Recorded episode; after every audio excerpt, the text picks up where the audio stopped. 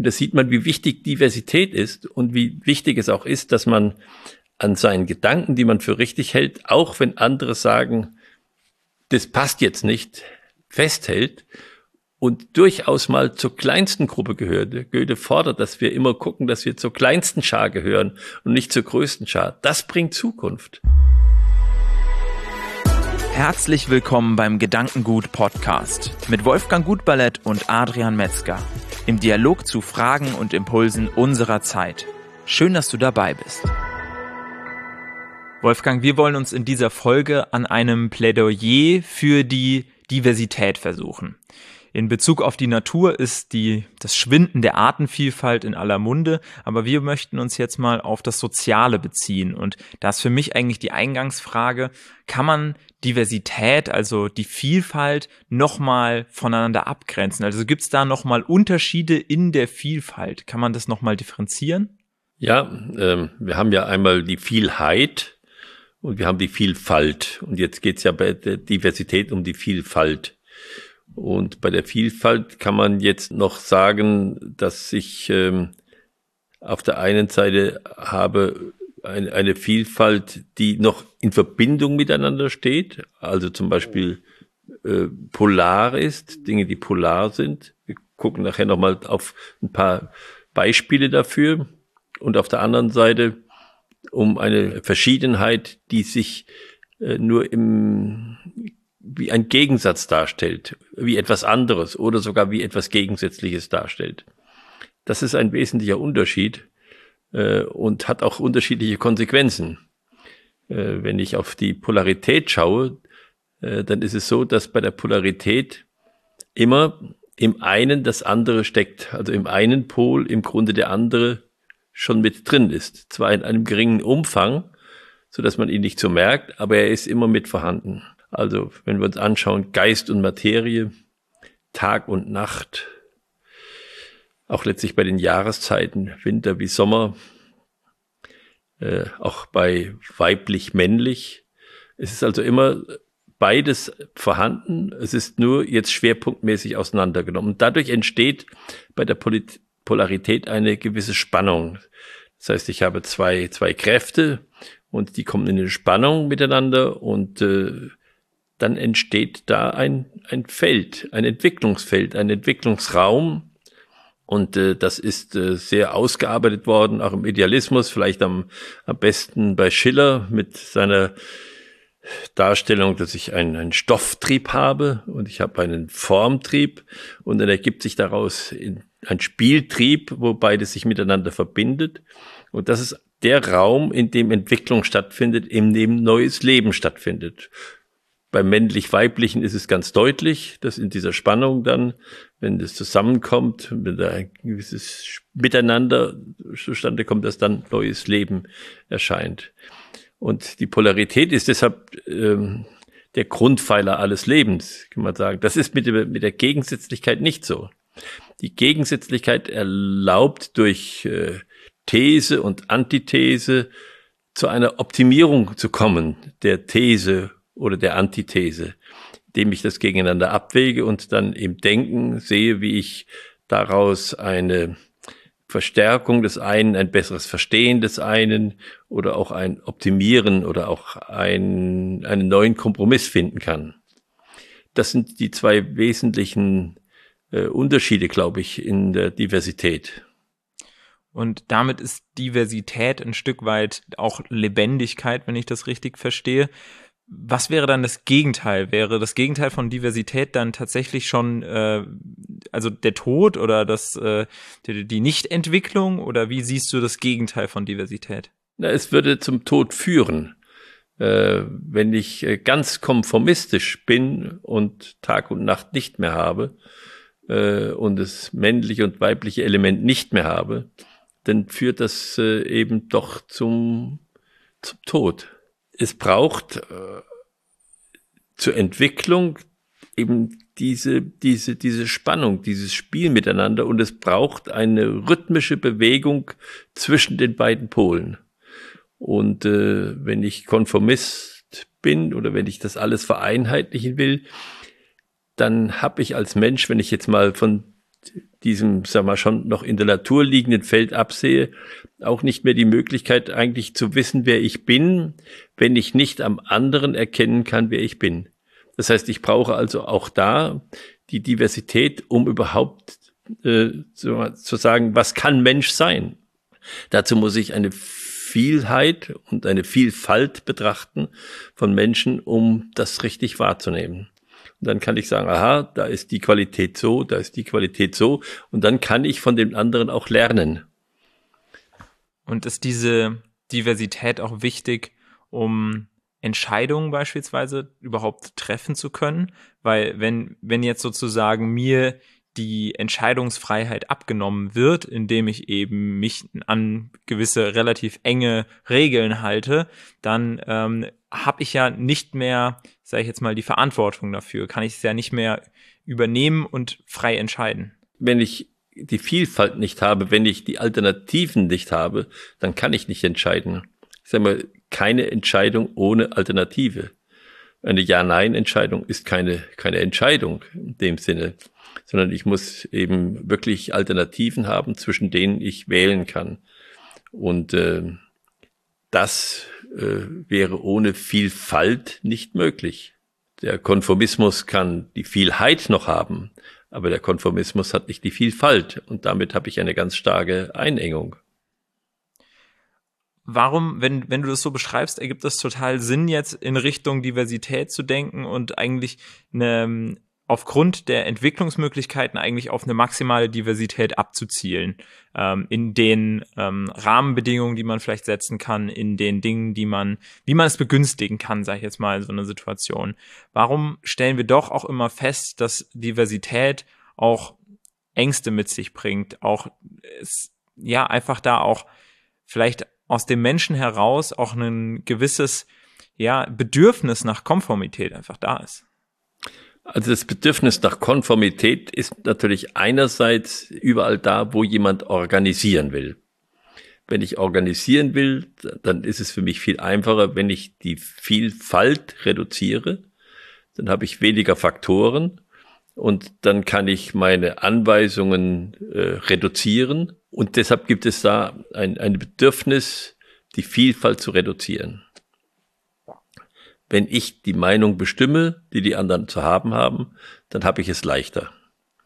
Äh, zwischen den Menschen untereinander äh, gibt es aus zwei Gründen äh, vielleicht einen Wunsch, die Vielfalt zu reduzieren. Das eine ist, dass ich Angst habe vor dem Anderssein des anderen, dass es mir fremd ist. Und, und alles, was fremd ist, macht dem Menschen Angst weil er glaubt, er beherrscht es nicht. Das hängt aber auch damit zusammen, dass diese, dieser Konformismus äh, Sucht aus der Beherrschungs, aus dem Beherrschungsbedürfnis kommt.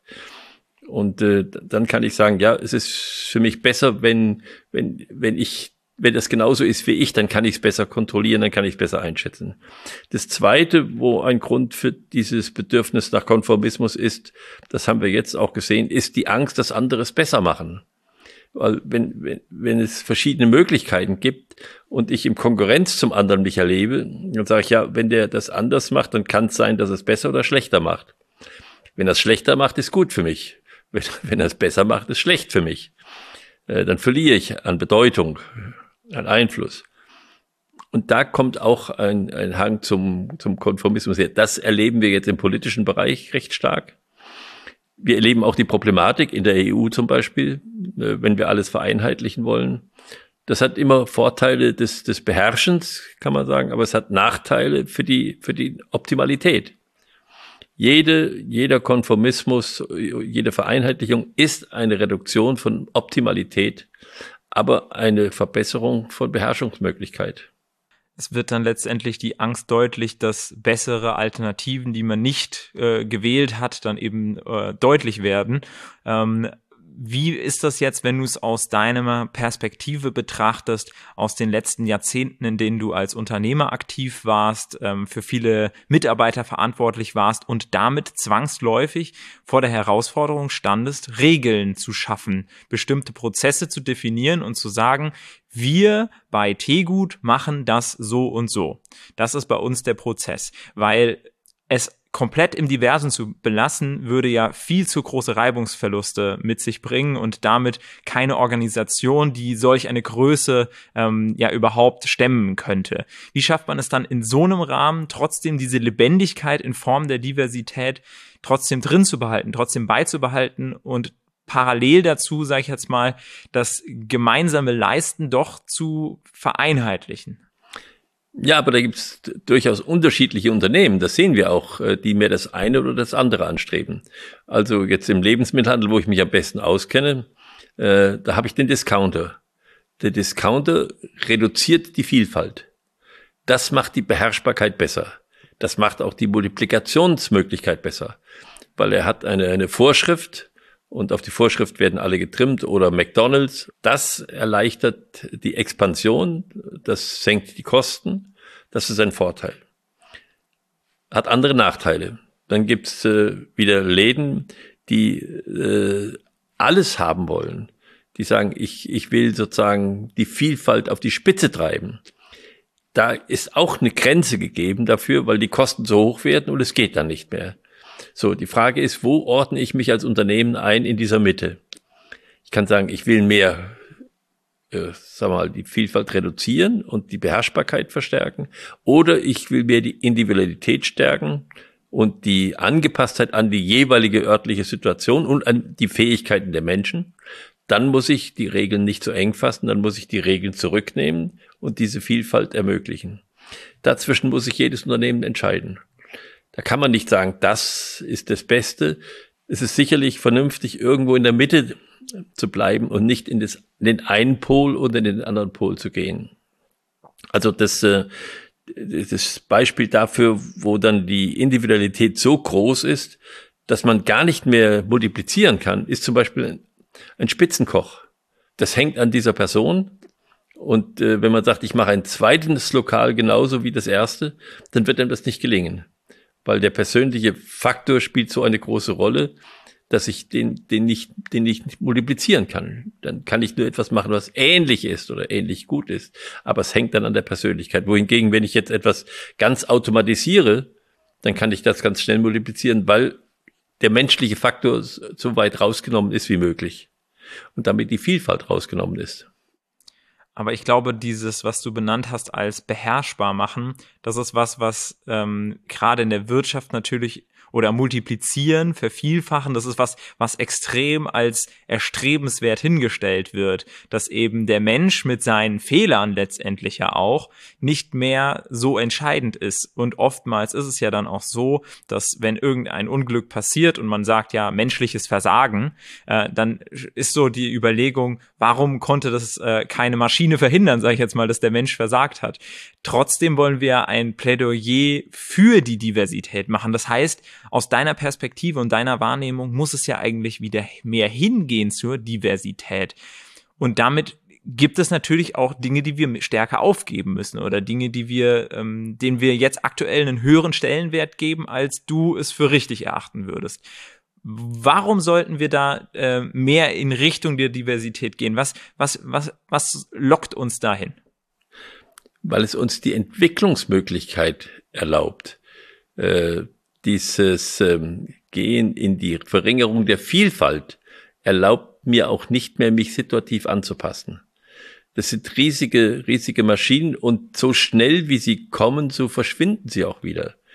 Äh, das ist auch in der Tierwelt so. Wenn ich eine zu große Spezialisierung mache und auf eine ganz bestimmte Situation mich einstelle, extrem, dann ist das vielleicht für eine gewisse Situation gut aber zugleich raubt es mir auch die Entwicklungsmöglichkeit und dann werde ich wieder verschwinden oder wird die Tierart wieder verschwinden.